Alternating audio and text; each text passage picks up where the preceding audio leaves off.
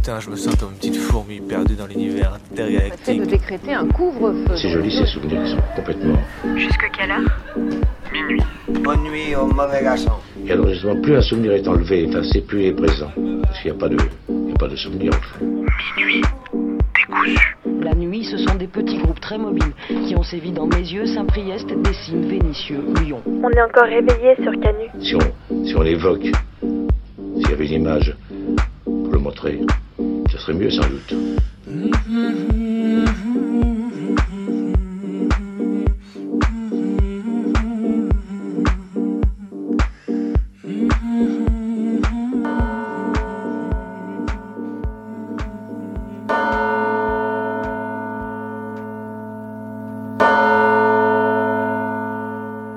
Que j'aime avec les Ducnats, c'est que quand tu penses avoir touché le fond, tu en trouveras toujours quelques-unes et quelques-uns pour continuer à creuser avec leur propre mimine, s'il le faut.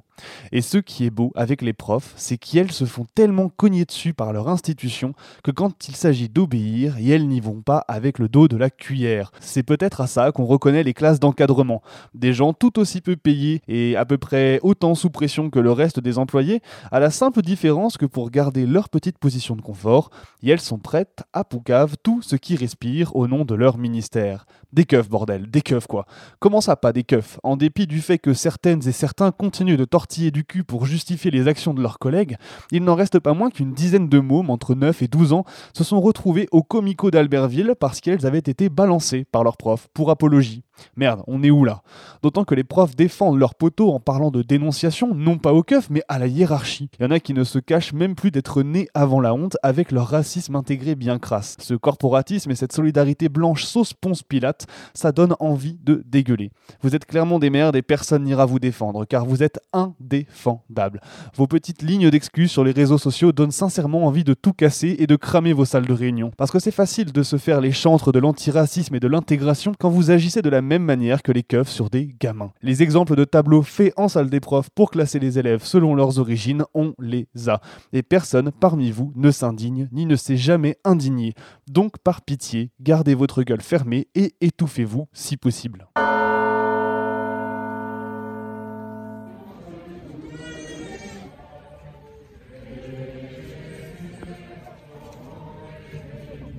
Rendons grâce au Seigneur.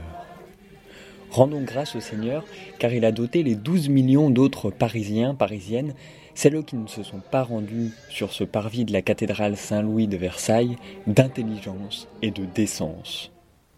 Je ne reviens pas sur le fait qu'en ce moment, une simple inscription en arabe envoyée à la photocopieuse de la salle informatique de l'école peut conduire à la mobilisation du GIGN, mais bon, c'est pas mal de se souvenir quand même que dans le même temps, des lycéens et lycéennes se font gazer et tabasser un peu partout en France. Que les rassemblements de plus de 6 personnes sont en théorie proscrits et ceux de plus de 10 personnes en pratique interdits. Jean-Marie Delacroix a peut-être absolument besoin de sa messe dominicale pour se décharger de sa culpabilité, d'étaler sa foi et sa richesse de privilégié de la capitale dans les isoloirs de la cathédrale, mais j'avoue que j'en doute. De mon côté, j'ai déjà du mal à digérer le fait d'être confiné pendant que le corona continue de circuler uniquement pour alimenter les caisses des actionnaires, et j'avoue que l'idée d'être confiné pour permettre à une poignée d'illuminés versaillais versaillaises de faire un brin de conversation autour d'une hostie et d'un rouge avec Dieu Tout-Puissant me met plutôt mal à l'aise. Mais bon, on est un pays laïque, hein. surtout laïque pour les catholiques. Vous savez ce dont on parle en ce moment? Ce qui est synonyme de restriction de liberté insupportable et menace l'économie Ce qui vient alimenter la vague autoritaire en France Eh bien, pour les sénateurs, les républicains, c'est la future loi pour le congé paternité. Comprenez bien qu'il est essentiel de limiter ce futur congé et surtout d'annuler le caractère obligatoire des sept premiers jours sous peine, je cite, de mettre en difficulté les entreprises mais aussi les jeunes pères qui n'ont pas envie de prendre ce congé. Non, parce que merde, hein, déjà que leur connasse, elle a été en cloque pendant 9 mois, on va quand même pas demander aux jeunes papas de faire semblant d'en avoir quelque chose à foutre de leur progéniture, même seulement la première semaine.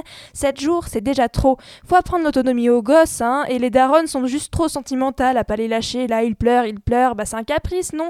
Un bon gros caprice. Voilà ce à quoi ressemble la position des sénateurs LR. Un caprice devant les féminazis, alors que eux, ils s'en foutent au fond de leurs gosses qu'ils ont déjà eu. L'éducation de leurs gamins, ils y ont déjà pas pris part et leurs bonnes femmes, elles ont déjà eu à jouer les boniches.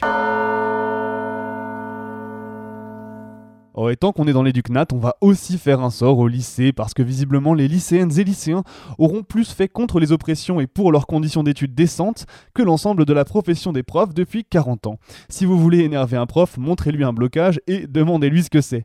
Et ouais, parce que pour secouer des bagnoles de keuf, les jeunes, y elles sont là. Pour tèche des bouteilles sur la bac, y elles sont toujours là. Pour faire reculer le panier à salade, y elles sont là aussi. Là encore d'ailleurs, on entend peu les profs. Oh, Tiens, bizarre, once again. Ça préfère chialer face au prof bashing que de regarder par la fenêtre de la salle des profs et de voir leurs élèves se faire viser à la tête par des LBD. Je pense que le jeune qui a pris une balle en pleine tête hier aurait apprécié un semblant de soutien de la part de son lycée, alors qu'il se battait pour les mêmes conditions sanitaires que vous. Mais non, en ce moment, c'est laïcité, laïcité, laïcité. Vous n'avez que ça à la gueule et aucune motivation pour vous ou pour vos élèves pour vous motiver à les aider dans leur lutte. Après, on les voit sur les réseaux sociaux venir dire Oh là là, les élèves au comico, les CRS qui contrôlent les carnets à l'entrée, mais comment ça? Eh, les petits potes, pilule dure à avaler. Tout ça, ça se passe en bas de vos fenêtres. Peut-être qu'en agitant ne serait-ce que la moitié d'un petit doigt, vous arriveriez à les aider, non? En tout cas, gros big up et force à vous, les lycéennes et lycéens, pour votre démonstration de mobilisation exemplaire. On reste avec vous. Le retour de l'attestation, ce sont de nouvelles questions. Scénario 1, si on se fait choper avant la mer, est-ce qu'on a le seum et on retourne? Est-ce qu'on a le seum mais du coup on achève? Bah, On a payé pour, euh, pour, y aller pour y aller. Pour y aller. En prenant le risque de se prendre une double. Je sais pas si on peut se prendre une double vu qu'on peut dire qu'on est sur on le. peut faire un chemin d'organigramme, un truc. Moi je dis, on, on part tous dans un sens différent déjà.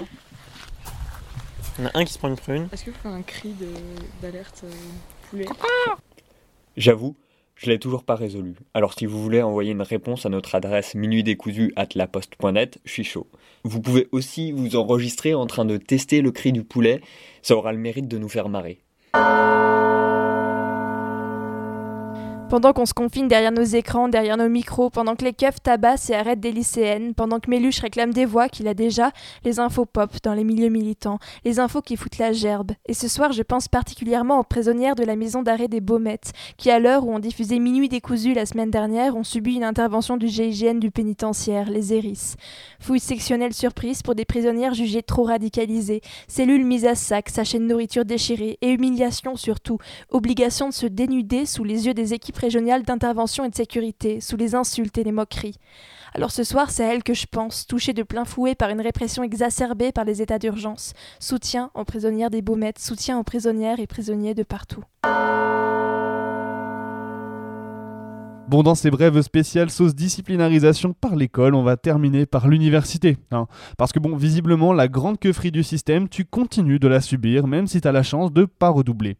On assiste tranquillement, mais sûrement, à la grande transformation de notre système de formation actuel en caserne bien républicaine comme il faut. À la loi de programmation de la recherche, il n'a pas fait semblant, le Sénat, en y rajoutant ses petits amendements. Entre la prière républicaine à effectuer une fois par jour dans les travaux de recherche pour que les vilains universitaires évitent d'écrire un traître mot de travers contre la grandeur des valeurs de la République, et la peine de 3 ans de zonzon pour avoir eu le malheur de bloquer une pauvre entrée de centre universitaire. En ce moment, ça ne vole pas très haut. Franchement, les droitards, faites un effort pour vous renouveler, parce que là, vous êtes juste usant avec votre incapacité à supporter la contradiction. Bordel, dites-nous à qui ça fait du mal de voir une pauvre entrée de centre universitaire bloquée un jeudi matin, jour de manif. Sérieusement. Et sérieux, les sénateurs et sénatrices, c'était pas suffisant de voir vos gamins à Assas ou dans la cocarde venir tenter de débloquer les facs parisiennes à chaque mouvement social, que vous vouliez rajouter une raison au keuf de nous courir après plus loin que le bout de la rue? Et bah vous savez quoi, si on n'a plus le droit de bloquer, on finira par les cramer les facs. Hein. De toute façon, ça ressemble de plus en plus au comico cette histoire. Et puis c'est pas écrit que c'est interdit d'y foutre le feu dans vos amendements de merde. Non. Je sais pas si ça vous dit quelque chose, mais on a quelques complices du fascisme aussi dans nos universités. Au moins 100 visiblement. Il y a quelques jours, Yel, surtout il, faut avouer, avait sorti une tribune pour soutenir les propos de Beluga sur les islamo-gauchistes. Les réactions qu'a suscité cette, cette tribune les ont conduits à rédiger une réponse dont je vais vous lire un morceau. Certains commentateurs de notre manifeste, pas forcément bienveillants, ont remarqué qu'il y avait certains retraités parmi les signataires. sans forcément présumer qu'ils cèdent à une forme de gérontophobie, nous leur répondons ceci. La moyenne d'âge augmente forcément avec l'expérience et la maturité. Il y a quelques raisons de faire davantage confiance à des professeurs d'université et à des directeurs de recherche, très représentés dans notre tribune, qu'à des doctorants, qui semblent très présents dans certaines contre-tribunes et pétitions contre notre manifeste, et où il est bien sûr pris soin d'éviter d'indiquer les, les fonctions des signataires. Je m'arrête là. Je pense que c'est suffisant. Non, nous ne sommes pas bienveillantes envers les chiens de garde de la violence institutionnelle et de l'islamophobie d'État. En fait, je ne vois même pas pourquoi on devrait faire semblant d'être bienveillante envers ces grands universitaires HSBC qui se plaignent d'une pseudo-persécution gérontophobe. Ensuite, il y a de bonnes raisons d'être gérontophobe si l'on se figure que tous ces vieilleux assimilent le statut social, les diplômes au savoir et à la pertinence. Mais bon, j'ose espérer que ces croutons-là, qui n'utilisent même pas d'inclusif, il faut pas abuser non plus, ne sont pas représentatifs de nos vieilleux.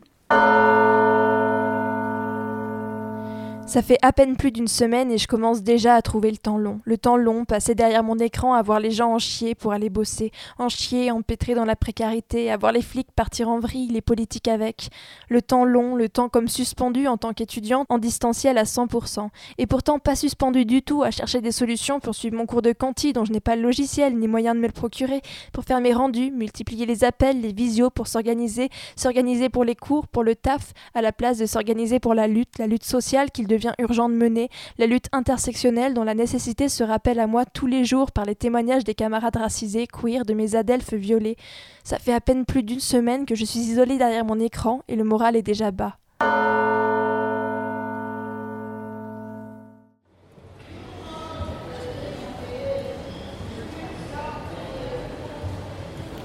Et il doit être 23h10 et quelques poussières, 23h12, 23h13, je sais pas trop, euh, sur euh, Minuit décousu, sur Radio Canu 102.2. Vous écoutez donc euh, Minuit décousu et comme d'habitude, ce soir, nous allons passer par plusieurs étapes. Tout d'abord, euh, Bebe nous a concocté une action militante. Donc il va nous parler euh, rapidement de prison et de révolte en prison dans les années 70. Ensuite, ce sera autour du documentaire de Maé et nous finirons par une fiction que j'ai moi-même réalisée. C'est parti pour une heure euh, de non direct. Vous écoutez bien Minuit découdu au 102.2 avec Maé, Benoît et moi.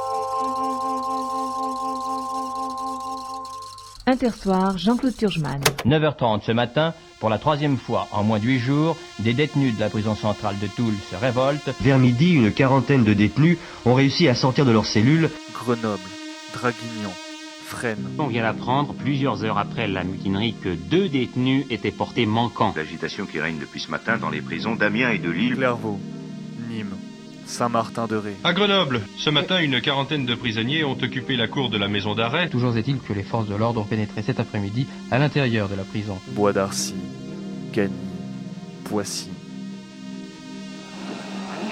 Révolte de prisonniers, je répète, révolte de prisonniers. Révolte de prisonniers, je répète, révolte de prisonniers. Les prisonniers ne veulent pas rentrer dans leurs cellules. Début des années 70, les tôles sont remplies aux quatre coins de l'Hexagone après la guerre d'Algérie menée en métropole et les révoltes de 68.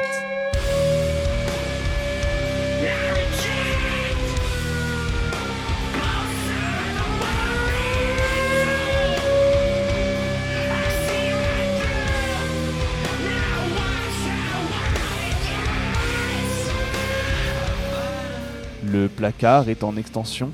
Entre 62 et 73, c'est pas moins de 11 établissements pénitentiaires qui sont construits en France, dont Fleury, réputée plus grande prison d'Europe et qui accueille à son ouverture 4000 détenus. L'écart se creuse entre une évolution de la société française vers plus de liberté et un maintien du régime du pire, voire son extension. dans toutes les prisons depuis les années 20.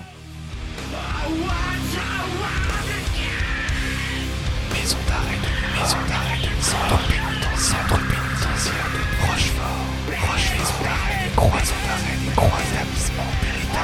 pénitentiaire, C'est la naissance du groupe d'information sur les prisons, le GIP, avec entre autres Foucault et Vidal-Naquet, mais surtout du comité d'action des prisonniers, le CAP, incarné par Serge Livrozet, ancien occupant de la Sorbonne durant les journées de mai, qui croupit en tôle au tournant des années 70. De questionnaires distribués en écrit, la situation carcérale se médiatise et participe de son ouverture.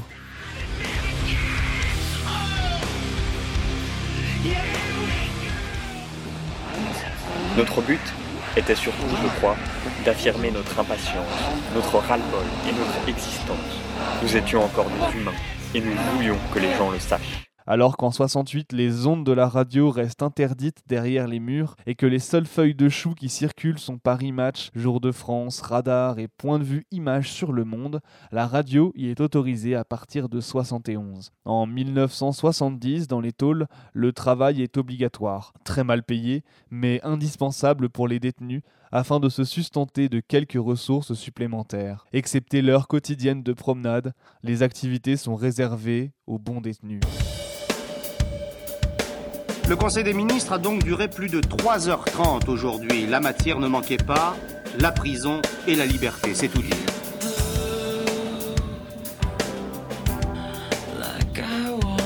Plus que les pressions extérieures sur les murs, ce sont les mobilisations internes des détenus qui poussent l'administration carcérale et le ministère de la Justice à plier sur certains points. La terreur règne partout dans les mitards où les prisonniers re sont brisés psychologiquement et physiquement. Le président de la République a tenu à rappeler que son souci de réformer le système pénitentiaire ne datait pas de l'agitation dans les prisons. Une centaine de détenus protestent contre leurs conditions de détention. Ce n'est pas sous la pression de la circonstance que le gouvernement a discuté aujourd'hui.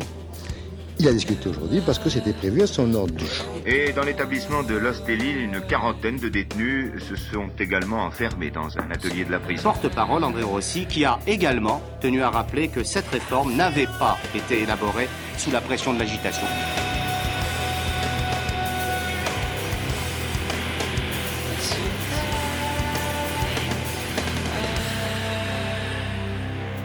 Quand en décembre 1971, la distribution du colis de Noël est supprimée par une circulaire du ministère Pleven, c'est le tollé dans les tôles. Au centre de détention de Toul, les détenus barricadent les entrées et prennent le contrôle des moyens de communication. On monte sur les toits. À Poissy, c'est pas moins de 400 détenus qui font une grève de la faim et qui demandent le retour des colis et une augmentation de salaire. Ils sont suivis par la santé à Paris, par Nîmes, par Grenoble, par Draguignan et par Fresnes.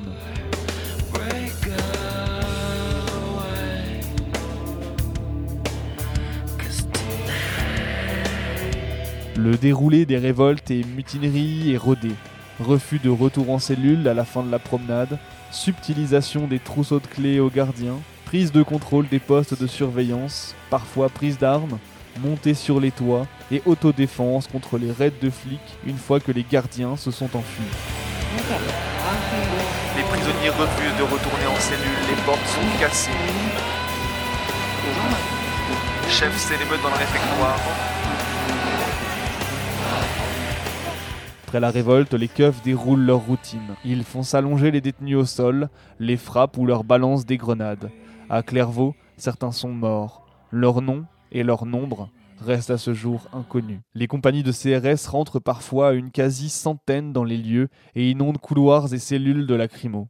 Le retour à l'ordre est toujours d'une brutalité sans nom. Quand les murs ne suffisent plus, les keufs sont toujours là pour les resserrer.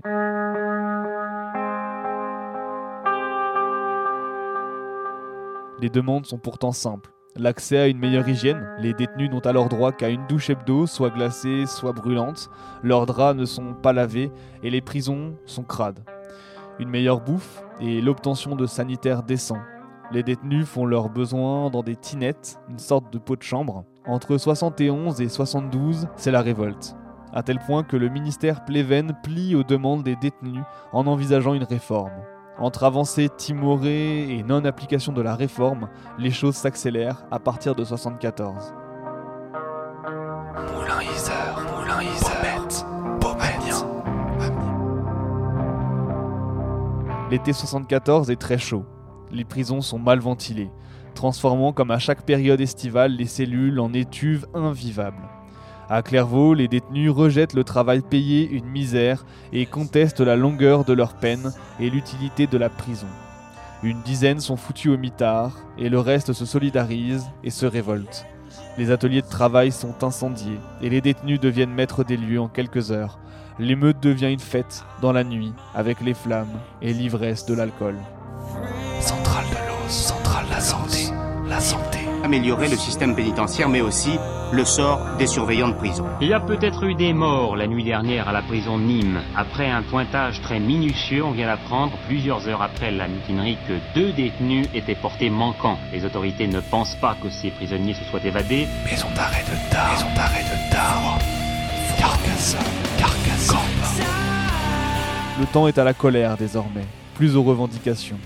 À Nîmes, après avoir écouté le discours du ministre de la Justice qui appelle à un retour à la plus grande fermeté, les détenus prennent le contrôle de la tôle. Les prostituées à l'extérieur encouragent les mutins et pourrissent les keufs en les insultant. À Saint-Martin-de-Ré, les cellules sont incendiées, dans une émeute qui sera particulièrement destructrice. Partout, on brise l'isolement et la division entre les détenus. En 1974, c'est pas moins de 89 mouvements de révolte qui sont recensés sur les seuls mois de juillet et d'août aux quatre coins de l'Hexagone.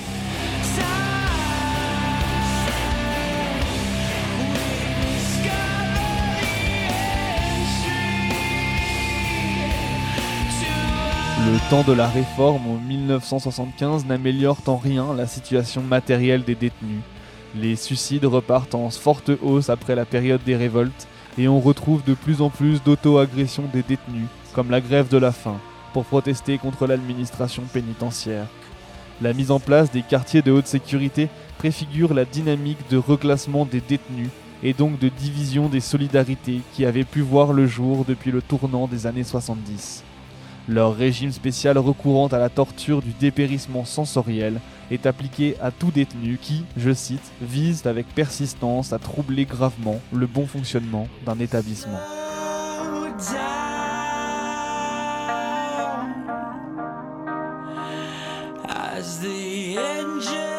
Les révoltes anticarcérales de la première moitié des années 70 aura constitué un moment unique de l'histoire des prisons en France, en ce qu'elles ont permis la construction d'une identité de tolard et de tolarde, la mise en commun d'une matérialité par l'expérience de la mutinerie, du refus de la soumission au dernier rempart de l'ordre.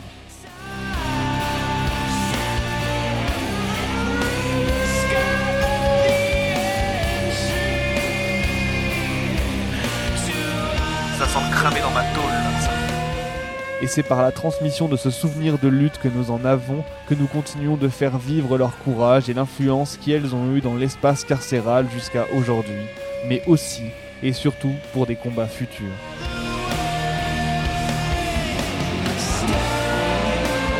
Révolte de prisonniers, je répète, révolte de prisonniers. Révolte de prisonniers, je répète, révolte de prisonniers. Les prisonniers ne veulent pas rentrer dans leurs cellules. Il y a le feu dans la cour, il y a le feu au mitard, il y a le feu dans les têtes, ça se propage.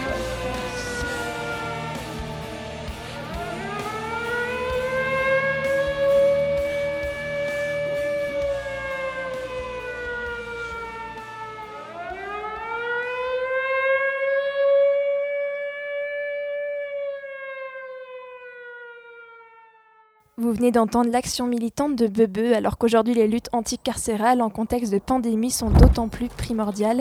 N'hésitez pas à aller écouter la petite cuillère sur Canu le jeudi pour vous tenir informé.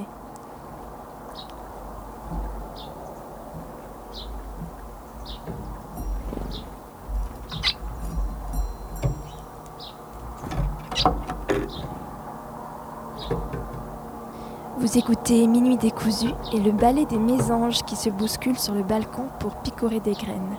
Pour vous, c'est mignon, mais de derrière la vitre, pour le chat qui en gémit d'envie, c'est un véritable supplice.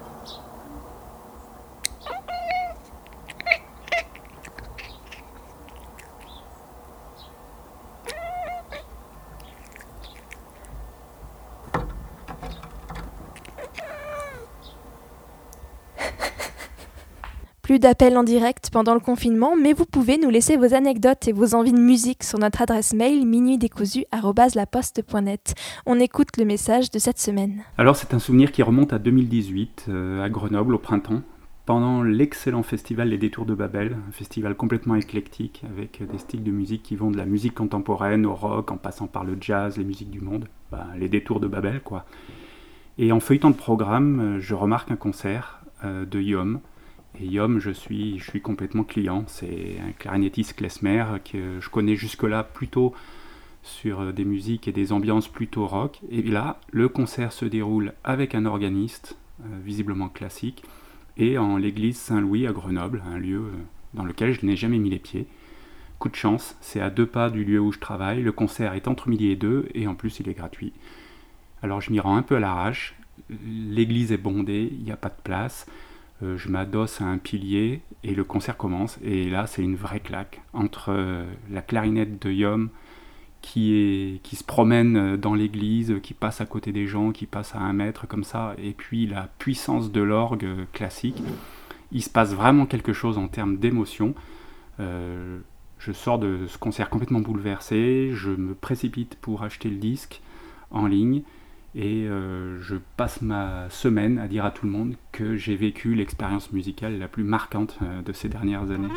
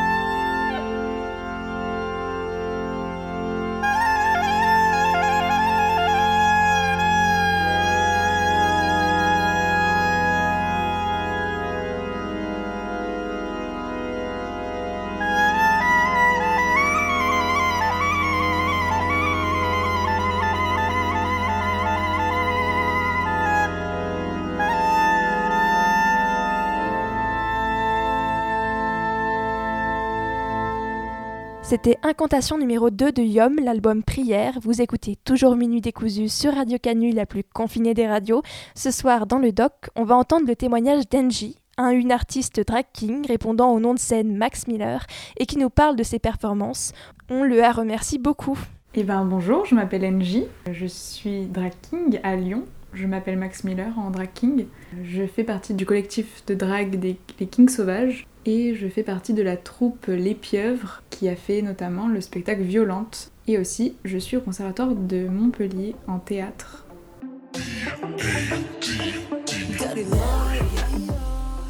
J'ai commencé le drag king euh, il y a un an. Au début, on juste euh, se transformait avec les copains et on allait en soirée comme ça. Et petit à petit, on s'est dit qu'on allait se réunir et le faire ensemble. Et après, petit à petit, on a fait, euh, on a fait notre première soirée outrage. Et c'est là que tout a commencé. La première fois que j'ai fait de la performance, c'était pas la première fois que je montais sur scène parce que je fais du théâtre depuis longtemps, mais en drag king, euh, si.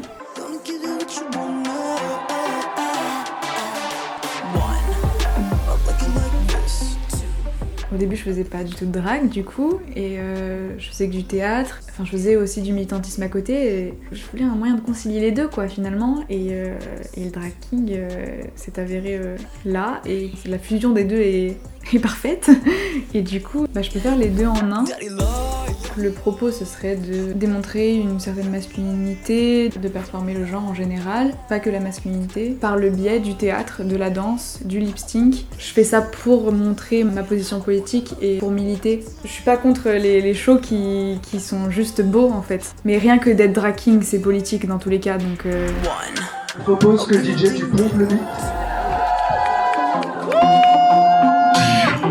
C'est très cabaret en fait, c'est très. euh, Il y a quelqu'un qui présente, euh, il va avoir beaucoup d'interactions avec le public.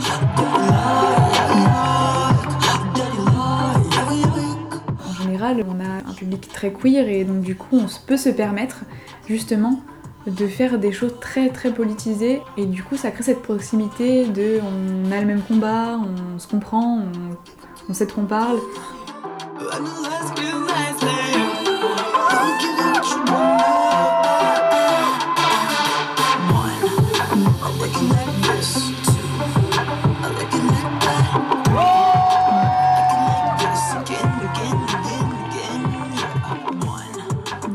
Ma lutte à moi, elle est quotidienne. Présente à chaque fois que je rencontre une nouvelle personne, omniprésente dès que je discute avec toi. Ma lutte, elle a un nom. C'est celui de la non-binarité. Je me suis jamais sentie homme ou femme, je me sens neutre. Comme un troisième genre, je me sens moi-même. Il y a des soirées où c'est réservé qu'aux queens, des, des soirées où c'est réservé qu'aux kings, et des soirées où on a un peu des deux. Après, euh, forcément, le king est beaucoup plus invisibilisé, donc on a beaucoup moins de soirées euh, euh, où on a que du king. En fait, les soirées où on a que du king, euh, on les met en place nous-mêmes, euh, parce que pour les trouver, c'est compliqué en fait. Parce que déjà, les personnes assignées femmes sont plus invisibilisées dans le, spectacle, partout, donc ça aide pas. Et aussi parce que le drag king est beaucoup plus politisé que le drag queen, il est beaucoup moins populaire. Je suis difficile à genrer. J'engendre une certaine confusion chez les gens. Je le sais et je le conçois très bien. On ne me comprend pas. On ne me situe pas. Cette image, cette apparence de fille avec cette voix d'homme, c'est simplement moi en fait. Mais pour être honnête, si moi-même je devais me placer quelque part, à un endroit précis, genré, dans une couleur comme marquée, j'aurais du mal. Bah en fait, euh, c'est pendant la création que les idées me viennent. Des fois, il n'y a pas forcément de textes qui viennent appuyer mon propos. Des fois, c'est pas utile, juste la performance suffit. Mais là, euh, je faisais une performance euh, sur Jaloux de Bilal Hassani et j'avais lu son livre avant et il se trouve que je trouvais que ça illustrait bien, sachant que Bilal, c'est quelqu'un qui a pas trop parlé sur son genre et à part dans son livre et du coup, je voulais justement euh, appuyer ce qu'il disait qu'on connaît pas beaucoup euh, en lisant un petit passage de son, de son livre. T'es un homme ou une pute? PD. Espèce d'échec, espèce d'expérience ratée. Fallait pas attaquer le Bataclan, mais celui-ci. Bilal, joue au Bataclan s'il te plaît. Une cagoule et une bombe, et le tour est joué. Quand on va apprendre le suicide de Bilal, petite bombe discretos et hop, tu me fais honte. Je le croise, il passe sous les roues. Gay, gay et laid. Va te faire foutre. Tu me dégoûtes. Tête de zboob. Gênant de voir un garçon comme ça. Va te faire enculer. Sale merde. Mange mes couilles. Ton père a pas honte? La honte, t'es moche. La fin du monde approche. Meurs, salope, tête à claque. Au chiotte Bilal. Erreur de la nature. Tu me fais honte à la religion. roi de bouche à bite. Ça devrait même pas exister, ça. Ta mère, la putain, le diable. Tu n'as pas honte, salope? Tu ne représentes pas la France. Les perruques, c'est pour les femmes. T'es pas un vrai artiste, fille manquée. La peine de mort sur toi. T'es dégueulasse. Il se passe quoi dans ta tête? T'es pas un vrai mec, tu fais trop la meuf. Tu sembles un peu fake, oui, on sent que tu bluffes. Derrière ton sourire, ça se voit qu'il n'y a rien. J'aimerais te voir mourir, tu mérites pas d'être bien. Oh, oh. Et qu'il me les lance, ces mots qui blessent. Jamais je ne baisserai la tête. Je reste fort c'est tous des jaloux. J'ai appris à me foutre de la vie des gens parce que sinon c'était trop dur à supporter.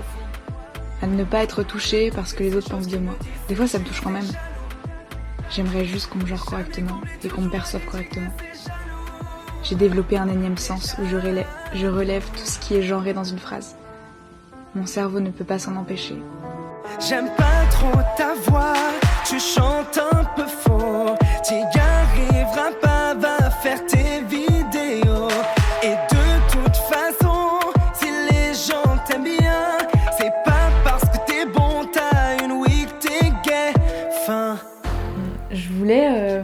pas forcément faire un drag euh, hyper masculin. Je voulais justement choisir euh, la facette euh, Kabila Hassani qui est dit féminine pour montrer que même avec un physique dit féminin, j'étais quand même un drag king.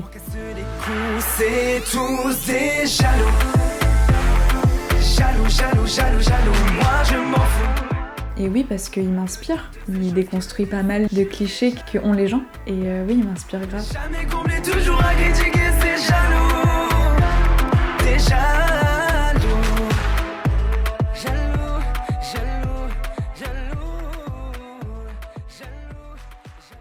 Quand je faisais mon personnage de drag, il fallait que je trouve un nom. Et euh, directement, j'ai fait un personnage, mon premier personnage que j'ai fait euh, était euh, très skater, ouais voilà, skater, casquette, petite chemise ouverte. Et du coup, cherchais un nom. Et en fait, je, je pensais beaucoup au personnage de Maxine dans Stranger Things. Je trouvais qu'il lui ressemblait beaucoup. Et que j'adore ce personnage. Et j'adore ce prénom. et du coup, euh, je me suis dit, Maxine, c'est pas mal. Et euh, aussi, je me suis dit, ah là, mon personnage, il comment? Il- Je ressemble vraiment à Mac Miller quand même, hein, vraiment. euh, voilà, et du coup, ça commence à faire Maxine, Max Miller, machin. Et, et finalement, voilà comment j'ai un peu structuré mon, mon nom, quoi. Et Max Miller, je trouvais ça, ça sonnait bien. Au début, je me suis dit, euh, allez, tu, trouves un personnage avec une esthétique et tu le gardes souvent, machin et tout. Et euh, au début, euh, quand je changeais de personnage, je voulais pas qu'on m'appelle Max Miller, machin. Et en fait, j'ai envie de faire plein de personnages différents, j'ai envie d'avoir des idées et j'ai envie de me- de- d'avoir plein d'esthétiques différentes et de faire ce que j'ai envie en fait avec Max Miller. Et finalement, maintenant, c'est juste mon nom de scène et je fais ce que je veux derrière.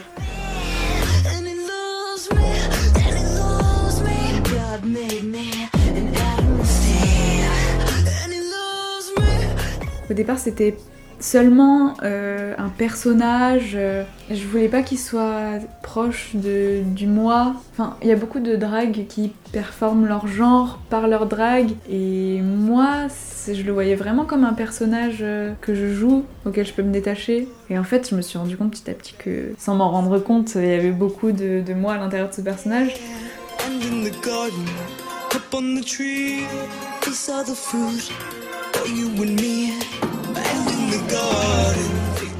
Dans le monde du théâtre, c'est un peu mal vu, dans le sens où bah c'est du cabaret et que c'est faire joli pour amuser la galerie, euh, voilà, pour le divertissement. Dans le monde du théâtre, je suis moins libre. Pour les drag shows, c'est moi-même qui me mets en scène, moi-même qui, qui choisis mes sujets, je choisis mes sons, je fais ce que je veux, je vais où je veux, j'invite qui je veux. Ça m'a permis de voir ce que ça faisait d'avoir une totale liberté.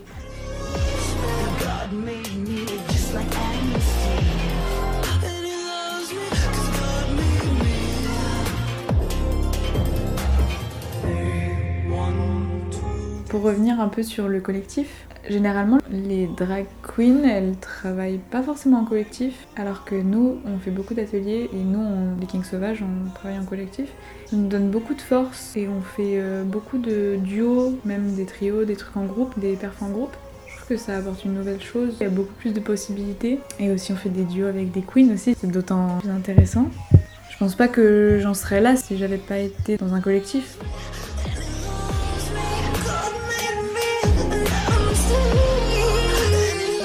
Et je pense que c'est euh, une vague collective en fait qui fait que euh, on, on s'assume de plus en plus.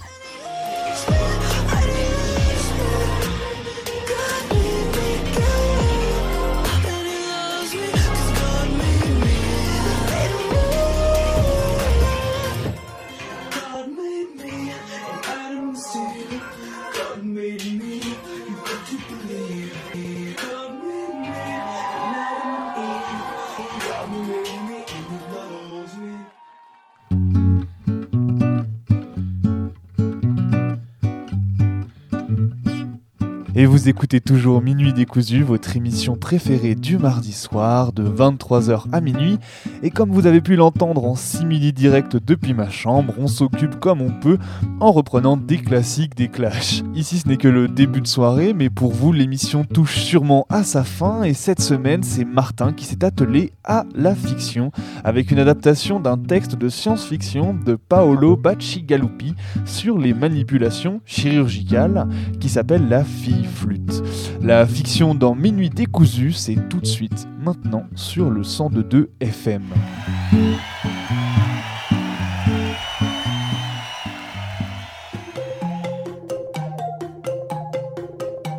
La fille flûte restait blottie dans la pénombre, serrant le dernier cadeau de Stéphane entre ses petites mains pâles. Madame Bellary devait la chercher, et les domestiques reniflaient dans tous les recoins du château, comme autant de chiens redevenus sauvages, regardant sous les lits, dans les placards, derrière les casiers à bouteilles, tout leur sens à l'affût d'une trace d'aile. Lydia, Madame Bellary se met déjà en colère. Tu te comportes comme une égoïste. Nia t'attend dans la salle de répétition. Lydia acquiesça.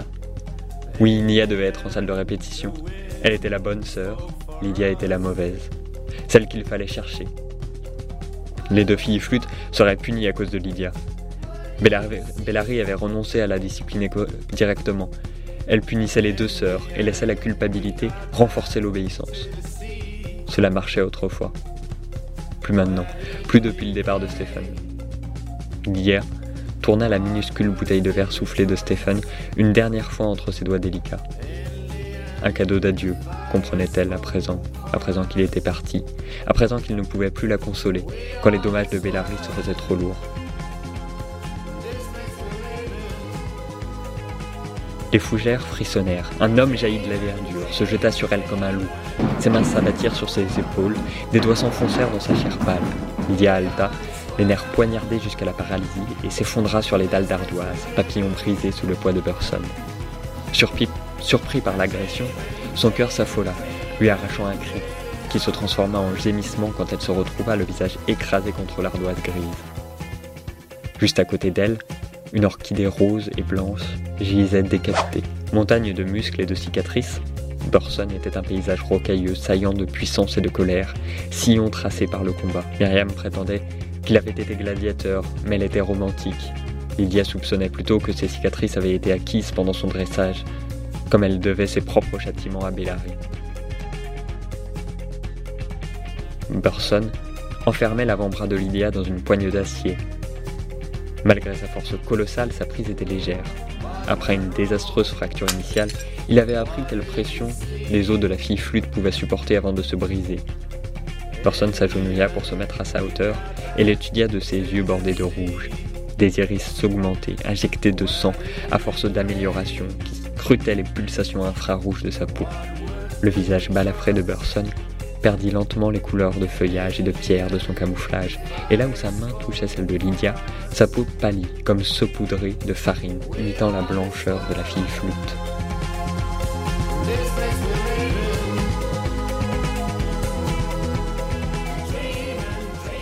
Bellary se trouvait dans la salle de spectacle lorsque Burson lui amena Lydia. Bellary jetait des ordres à la coordinatrice, inconsciente du monde extravagant qui se construisait autour d'elle. La chaleur dégagée par l'activité humaine l'avait contrainte à ouvrir le col de son armure noire. La beauté de son visage était mathématique- mathématiquement sculptée, structurée par la science et d'anciennes traditions cosmétiques. Cocktail prophylactique, cellules régénératrices, inhibitrices de cancer et Revitia lui permettaient de conserver l'apparence d'une femme de 28 ans, tout comme les traitements Revitia de Lydia la figeaient dans les premiers bourgeons de l'adolescence. Vernon Veir avait rendu Bellary célèbre. Il avait payé les frais de sa sculpture corporelle et fait d'elle une star, tout comme Bellary investissait à présent dans Lydia et sa sœur. Bellary se tourna vers Lydia, interrompant ses pensées. La cicatrice résultant de l'attaque de Stéphane était toujours visible sur sa gorge, malgré les reconstructeurs cellulaires dont elle se gavait comme des bonbons. Cette marque déplacée devait l'exaspérer, elle qui prenait tant soin de son image. Bellary remarqua l'attention de Lydia. Elle pinça les lèvres et ferma le col de son armure, dissimulant les dommages. Ses yeux verts s'étrécirent. Lydia regardait les invités de Bellary arriver par la fenêtre. Les aérocars zigzaguaient sous escorte, glissant à basse altitude au-dessus des pins. Leurs feux de position vert et rouge clignotaient dans la nuit. Mia vient se placer derrière elle. Ils sont là. Lydia se détourna de sa sœur aux yeux noirs. Il n'en restait pas grand-chose de leur trait d'origine. Bellary les avait regardés grandir dans le château pendant deux ans, avant de commencer leur- à leur faire absorber des pilules. Les traitements Revitia, à 13 ans, avaient figé leurs traits dans la matrice de la jeunesse. Puis étaient venus les yeux, prélevés sur des jumelles dans quelque lointain pays. Lydia se demandait parfois si deux filles au teint mat, en Inde peut-être, voyaient aujourd'hui le monde à travers les yeux bleus, ou si seul leur oui les guidait dans les rues boueuses de leur village. D'autres traitements avaient suivi. Des, pigm- des pigments avaient drainé la couleur de leur peau, les laissant d'un blanc kabuki, ombre éthérée de leur teint doré par le soleil de la montagne. Ensuite, les opérations chirurgicales avaient commencé. Elle se rappelait ses réveils après chaque opération, infirme, incapable de bouger, pendant des semaines, malgré les aiguilles gros calibre pleines de reconstituants cellul- cellulaires et de fluides nutritifs que le médecin plantait dans son corps menu. Le docteur lui prenait la main après chaque opération, essuyait la sueur de son front pâle et murmurait Pauvre fille, pauvre petite fille. Puis Bellary arrivait, se réjouissait des progrès accomplis et disait que Lydia et Nia seraient bientôt des stars.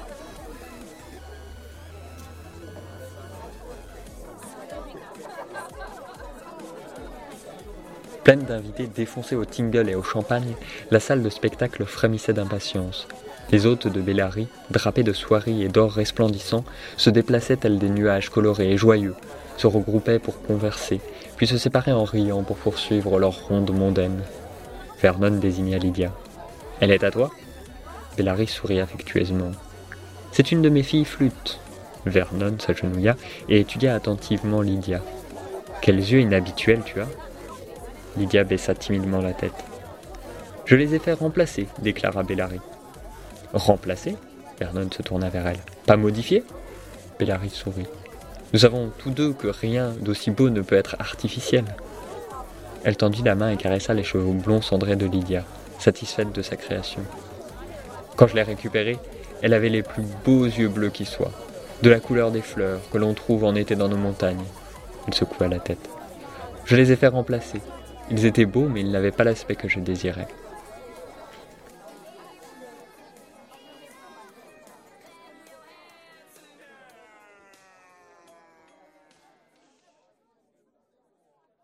Stéphane lui avait donné la fiole le jour précédant sa mort. Lydia lui avait demandé ce que c'était que ces quelques gouttes ambrées dans une bouteille pas plus grosse que son auriculaire. Elle s'était réjouie du cadeau, mais Stéphane était sérieux. C'est la liberté, avait-il dit.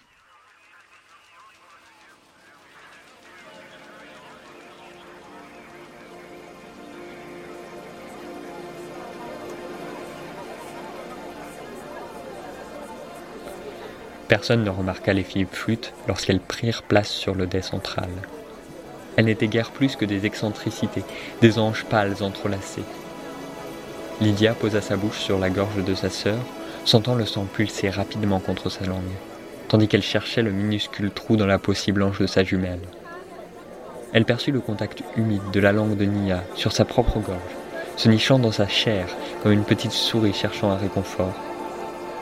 Lydia attendit d'avoir l'attention du public, patiente, concentrée. Elle sentit les poumons de Nia se dilater dans la frêle cage de sa poitrine et inspira à son tour. Elles se mirent à jouer. D'abord les notes de Lydia, soufflées par les clés ouvertes en permanence dans sa chair, puis celles de Nia se joignirent à elle. Le son clair, souffle obsédant, s'épanchait au travers de leur corps. Les timbres mélancoliques diminuèrent jusqu'à s'éteindre. Lydia bougea la tête, inspirant, reflétant Nia, tandis qu'elle pressait à nouveau ses lèvres sur la peau de sa sœur. Cette fois, Lydia embrassa la main de sa jumelle, et la bouche de Nia se plaqua sur sa clavicule. De la musique, triste, aussi creuse qu'elle l'était, exhala de leur corps. Nia respirait dans Lydia, et ses expirations s'insinuaient dans les os de sa sœur, se teintant d'émotion comme si l'air chaud de l'une prenait vie dans l'autre. Autour des filles, les invités s'apaisaient. Le silence s'étendait comme l'onde concentrique née d'un caillou jeté dans une eau tranquille, s'écartant de l'épicentre pour laper les bords les plus lointains de la pièce. Tous les regards se tournaient vers les deux jeunes filles sur la scène. Lydia pouvait sentir leurs yeux avides, ardents, presque matériels. Elle plaça les mains sous la robe de sa sœur, l'enlaçant étroitement. Les doigts de sa jumelle effleurèrent ses hanches, fermant les registres dans son corps flûté. Leur étreinte provoqua un soupir de désir dans la foule, reflet de leur propre appétit attisé par la musique. La langue de Lydia glissa une fois encore sur la gorge de Nia. Ses doigts coururent sur les articulations de sa colonne vertébrale, caressant les clés de la clarinette en elle. Elle joua de son souffle chaud dans sa jumelle et sentit celui de Nia en elle. Nia produisait des arpèges sombres et mélancoliques. Le timbre de Lydia, plus clair, plus aigu, formait un contrepoint. Une mélodie de contacts interdits se développait lentement. Elles restaient entrelacées. Leur corps concevait la musique. Les notes s'en mêlèrent, séductrices, tandis que leurs mains caressaient l'une et l'autre peau, provoquant une vague croissante d'harmonie complexe.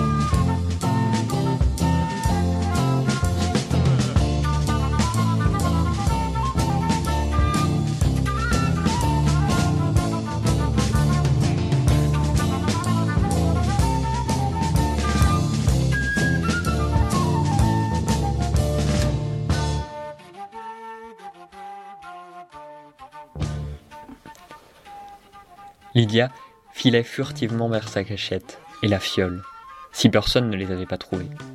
Son cœur battait la chamade. L'idée que la fiole puisse avoir disparu, que le dernier cadeau de Stephen ait été détruit par le monstre. Elle se glissa dans les couloirs secrets, faiblement éclairés des domestiques jusqu'aux cuisines. L'anxiété palpitait en elle, à chaque pas. Un instant, alors qu'elle glissait sa main derrière l'étroite cachette, elle redouta que la fiole ait disparu et ses doigts se refermèrent sur la minuscule bouteille de verre soufflé. Lydia souriait et s'inclinait, et Bellary repoussait les mains tendues pour la féliciter, protégeait son délicat investissement. Lydia se comportait comme on le lui avait enseigné, mais sa main serrait la fiole, discret joyeux de pouvoir et de maîtrise sur la destinée. Stéphane avait raison, les petits ne contrôlaient que leur propre faim. Mais pas toujours. Lydia regardait les invités déguster les tranches de Stéphane, commenter sa tendreté. Pas toujours. Elle s'écarta de la foule des admirateurs, cueillit une fraise dans la pyramide des fruits, la plongea dans la crème, la roula dans le sucre et goûta les saveurs mêlées. Puis elle en choisit une autre, rouge et tendre, entre ses doigts arachnéens. une douce récompense pour une liberté amèrement gagnée. Avec son pouce, elle fit sauter le minuscule bouchon de liège de la fiole et saupoudra le fruit de joyeux ambrés. Elle se demanda si ce serait douloureux ou rapide. Cela importait peu, bientôt elle serait libre. Elle crierait, s'effondrerait, et les invités feraient un pas en arrière, effarés par la perte qui toucherait Bellary. Madame serait humiliée. Plus important encore, Madame perdrait tout ce qu'elle avait investi dans les jumelles flûtes. Lydia considéra la fraise souillée, douce, si douce serait la mort. Elle vit Bellary lui sourire tendrement, émue de la redécouvrir se délectant ainsi de douceur sucrée. Lydia sourit intérieusement, heureuse que Bellary assiste à son acte de révolte. Elle porta la fraise à ses lèvres. Alors, l'aspiration lui souffla une idée incongrue dans l'oreille. À deux doigts de la mort, Lydia interrompit son geste, se tourna vers sa mécène et lui tendit la fraise. C'était une offrande d'allégeance, tout en humilité, celle d'une créature totalement dominée.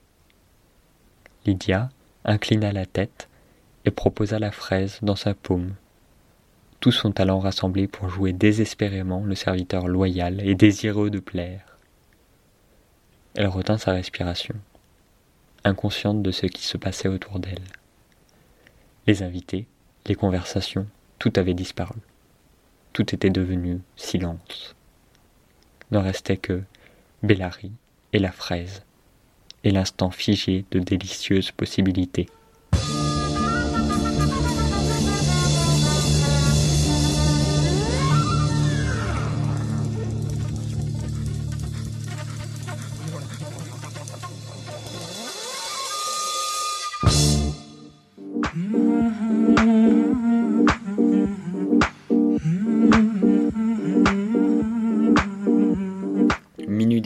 c'est fini pour ce soir.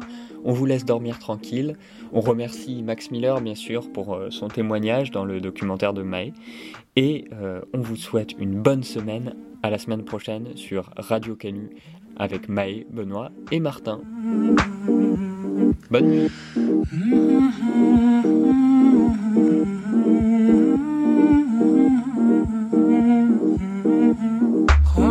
خوش و فارغ